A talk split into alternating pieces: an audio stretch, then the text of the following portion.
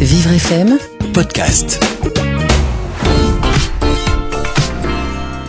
L'accompagnement des managers dans le domaine de la sensibilisation des équipes, du recrutement et du maintien dans l'emploi des personnes en situation de handicap est essentiel pour que ces personnes soient intégrées dans les meilleures conditions possibles. Xavier Rouault, vous êtes consultant associé au sein du cabinet Défi RH. Quel est actuellement le taux d'emploi des personnes handicapées dans les entreprises? Alors, ce, taux d'emploi, on, a des statistiques, elles ne sont pas toujours euh, très très récentes. En tout cas, en 2012, hein, hein, ce taux dans le secteur privé était de 3,1%. Alors euh, c'est un taux euh, par rapport aux 6%, on est juste à la moitié.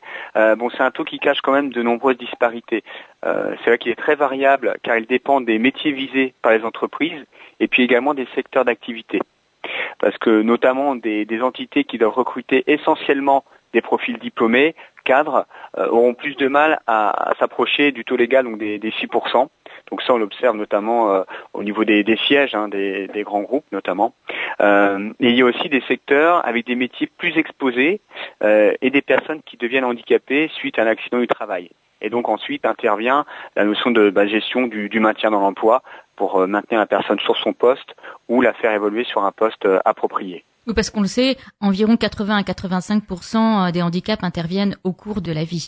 Alors, est-ce qu'il y a une évolution euh, conséquente depuis la loi de 2005 sur l'égalité des droits et des chances, euh, la participation et la citoyenneté des personnes handicapées? Alors, c'est vrai qu'il y a une évolution, hein, parce que je parlais du taux qui était en 2012 à, 3,1%, il était seulement à 2,7% en 2009, donc on voit que ça prend quand même du temps. Euh, ça se fait lentement et, on l'observe aussi, hein, notamment qu'on fait des actions de, sensibilisation euh, que les entreprises mettent en place euh, sur le handicap.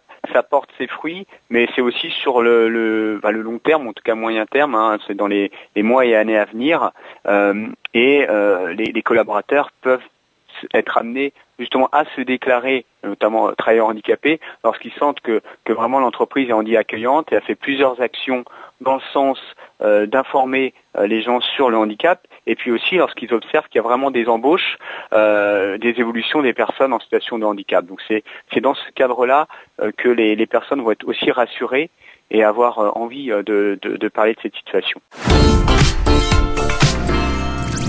Vivre FM, podcast.